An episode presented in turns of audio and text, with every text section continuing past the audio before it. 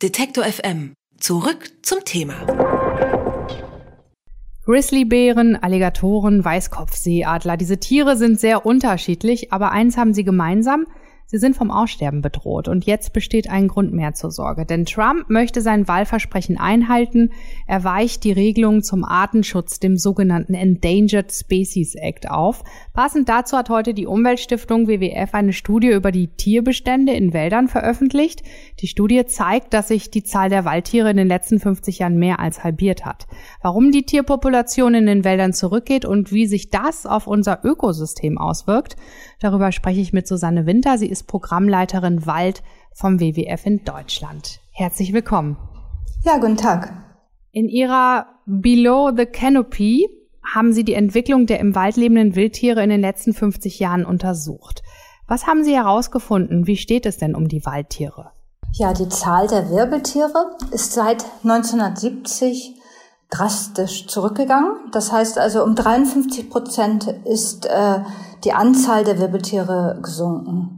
Welche Tierarten sind besonders betroffen? Ich habe ja gerade schon gesagt, Grizzlybären, Alligatoren, Weißkopfseeadler, das sind hier erstmal alles Tiere, wo man denkt, die haben sehr viel Kraft. Ja, also das sind ja äh, vor allen Dingen große Wirbeltierarten auch. Das sind zum Beispiel der Orang-Utan in Indonesien, der deutlich zurückgegangen ist. Ähm, wir haben das Java-Nashorn auch in Indonesien mit einem sehr, sehr dramatischen Rückgang. Der, äh, der, das Nashorn steht kurz vorm Aussterben. Das heißt also wirklich auch sehr große Tierarten, die hier einen dramatischen Rückgang äh, zu verzeichnen haben. Und die Zahl der Waldtiere oder Wirbeltiere, sagen Sie, ist in den letzten 50 Jahren um mehr als 50 Prozent zurückgegangen. Was sind denn die Hauptursachen für den Rückgang der Tierbestände? Die Hauptgründe sind alle menschlich gemacht. Das heißt, als allererstes ist es der Waldverlust selber. Das heißt, wir ähm, wandeln den Wald um in landwirtschaftliche Fläche, ganz häufig ja in landwirtschaftliche Fläche für Soja, für Palmöl, für Rinderweiden. Das heißt, wir verlieren einfach den Lebensraum.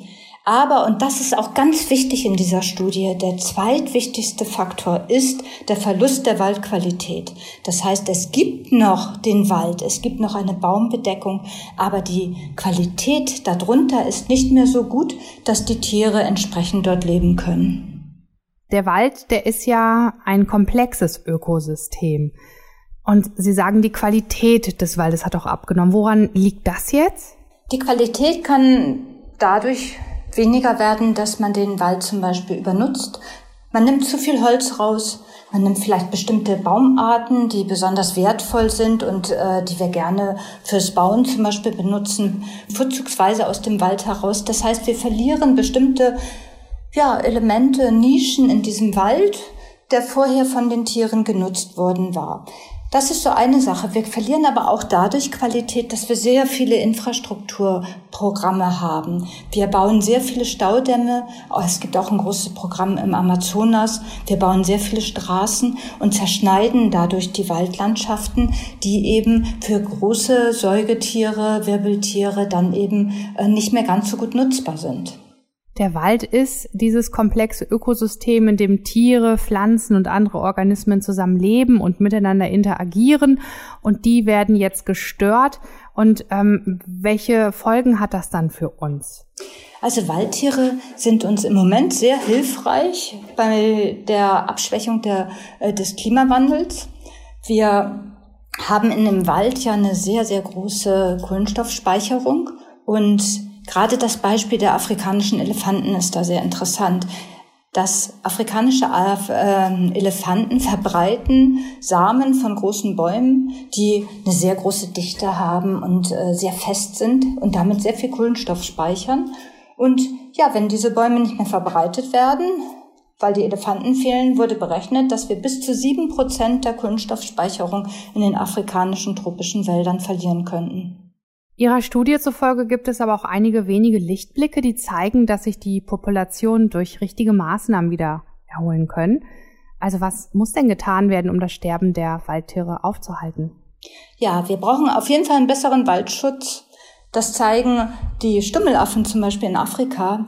Wir haben dort verschiedene Populationen beobachtet, ähm, außerhalb von Schutzgebieten und innerhalb von Schutzgebieten. Außerhalb von Schutzgebieten sind die Populationen, die Tiere fast gänzlich verschwunden und innerhalb der Schutzgebiete hat es ge, äh, geklappt, über das Management die Affen zu erhalten in ihrem Lebensraum. Das heißt, hier ist ja die Population ungefähr stabil. Das ist so eine Möglichkeit.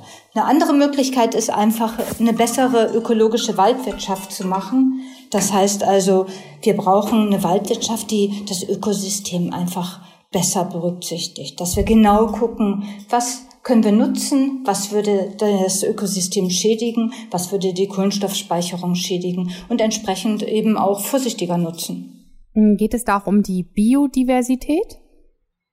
Also die ganze Studie, Studie geht um die biologische Vielfalt. Das heißt also, hier wird gezeigt, dass die über die ganzen Tierbestände von ganz vielen verschiedenen Arten gehen eben in ihrem Bestand zurück. Und das ist eben der entscheidende und dramatische Punkt, dass diese, dieser Rückgang ja nicht mit dem heutigen Stand äh, einfach wieder aufhört, sondern wir wirklich Maßnahmen dagegen haben, äh, brauchen. Und das kann nur einerseits Schutzgebiete sein, eine bessere Waldwirtschaft, aber eben auch, wenn wir jetzt uns selber angucken hier in Deutschland, dass wir unser Konsumverhalten verändern, weil unser doch sehr hohe Fleischkonsum zum Beispiel in den Tropen, in den, äh, im Amazonas dazu führt, dass wir Wälder umwandeln und eben damit dann auch verlieren für die Tiere. Die Tierbestände im Wald haben sich in den letzten 50 Jahren halbiert. Das hat eine Studie vom WWF herausgefunden. Und wie sich das auf unser Ökosystem auswirkt, darüber habe ich mit Susanne Winter gesprochen. Sie ist Programmleiterin Wald vom WWF in Deutschland. Vielen lieben Dank für dieses Interview und für Ihre Arbeit. Ja, gerne geschehen. Alle Beiträge, Reportagen und Interviews können Sie jederzeit nachhören im Netz auf detektor.fm.